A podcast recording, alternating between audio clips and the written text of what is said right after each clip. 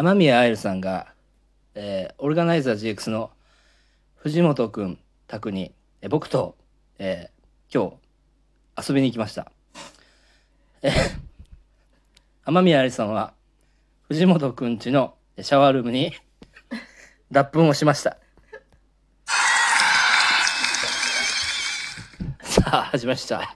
クラスミの、えー陰謀論ラジオ第64回目ということで、はい、今日はですね、ちょっと特別な回でございまして、えー藤本くんの家にちょっと招かれましてね、えーそれで、えー収録をやらせていただいておるということで、あのまあ、ゲストありきの収録になるのかなと、えー思うのですけどね、えー皆さん今日は、えー7月の3日、えーもう11時15分ですね、えーいかがお過ごしでございましょうか、えーいつもちょっとね陰謀論を、えー話していくんですけどね、えーあすいません。そういえば昨日めちゃめちゃ泣きながら配信してましたね。なんか申し訳ないですね。めちゃめちゃ泣きながら配信してねあの20万いいねいくっていうね。ちょっとお恥ずかしいですけども、はい、これからもよろしくお願いいたします。で、えー今日ね、えー出ていただくのはですね、えーラムズの風間さんよろしくお願いします。ラムズ風間はい、よろです。しくお願いしおます。願いします。えーそれから、えー藤本慎、はい。はい、お願いします。お願いします藤本です。間違いですね。で笹倉さん、はい、お願いしお願います。します。はい、えーっと、えーっとね、そうですね、えーえー陰謀論と言いましたら、えーまあまあ、まさに僕の言っていたこと、当たってんじゃないかなという感じがしますね。ほら、あのー防災気をつけてくださいねと、皆様にあの煽り倒していたんですけども、えまさにまあそれであの線状降水帯というのが暴走いたしましてね、えー静岡県の方で土砂崩れ起きましたよね。で20人が流されてしまうという事故がありまして、まあ、他京都とかね、えー神奈川とか、まあ、横浜の方でもかなり昨日、まあ、大変だったんじゃないでしょうかねかなりの人避難したって言ってますけどねえっ、と皆さんは東京にお住まいはい、そうですよねはい、そうです。そうですね。特に避難とかはそういうのなかはなかったですね。氾濫とかも？ないですねあ雨はすごかったですけどね。すごかったけど、確そんななんか普段の台風とかのがすごかった？ーあそうかそうかうん普通の大雨ぐらい。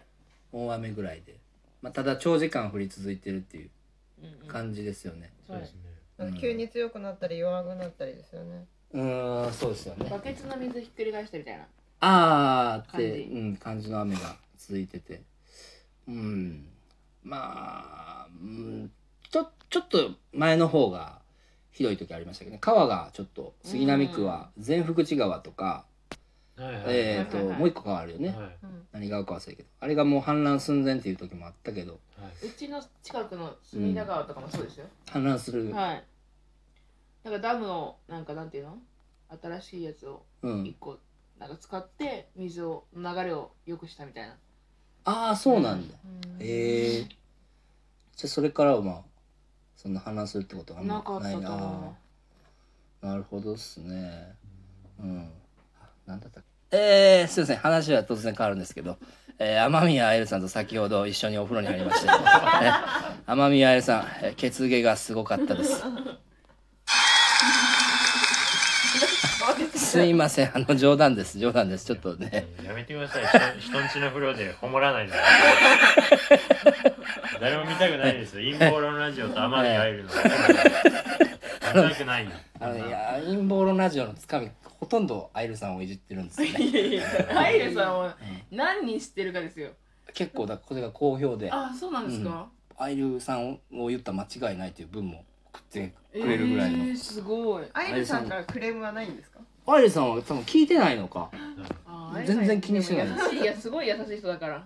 優しいですよね。ううん。ん、えー。えーまあ、えー線状降水帯こちらの話してましたけども、えー防災としてはですねあの今ウェブサイトがございますのでそちらで、まあ、川の状態とか見れますから、まあ、危険っていうのの判断しやすいと思いますんでね。これまあ皆さん怖いなと思ったら、えー便利ですよ。はい。えーすいませんあのーえー雨宮愛理さんなんですけども、えー彼の話でちょっと、えー彼、えー雨宮という「雨」という字が入っているのですが、えー彼自体は晴れ男だそうです。なんかすいません急に偉い話が変わりましたけどつかみみたいな感じになっちゃったんですけども えっ、ー、とえー、何でしたっけ？えっ、ー、とブリトニー・ピアーズ。がなんか大変大変なことにね。ブリトニー・スピアーズ。ブリトニー・スピアーズか、はい。うん、っていう方がなんかあの親から迫害を受けて、ね、育ったんでしたっけ？迫害じゃないですね。か管理。あ管理。はい。管理をされていた管理をされていてまあその親子の関係ではなく奴隷みたいな扱いされてたっていうれてそうそういうニュースがあったそうです。はい。えーこれは陰謀論としては、うん。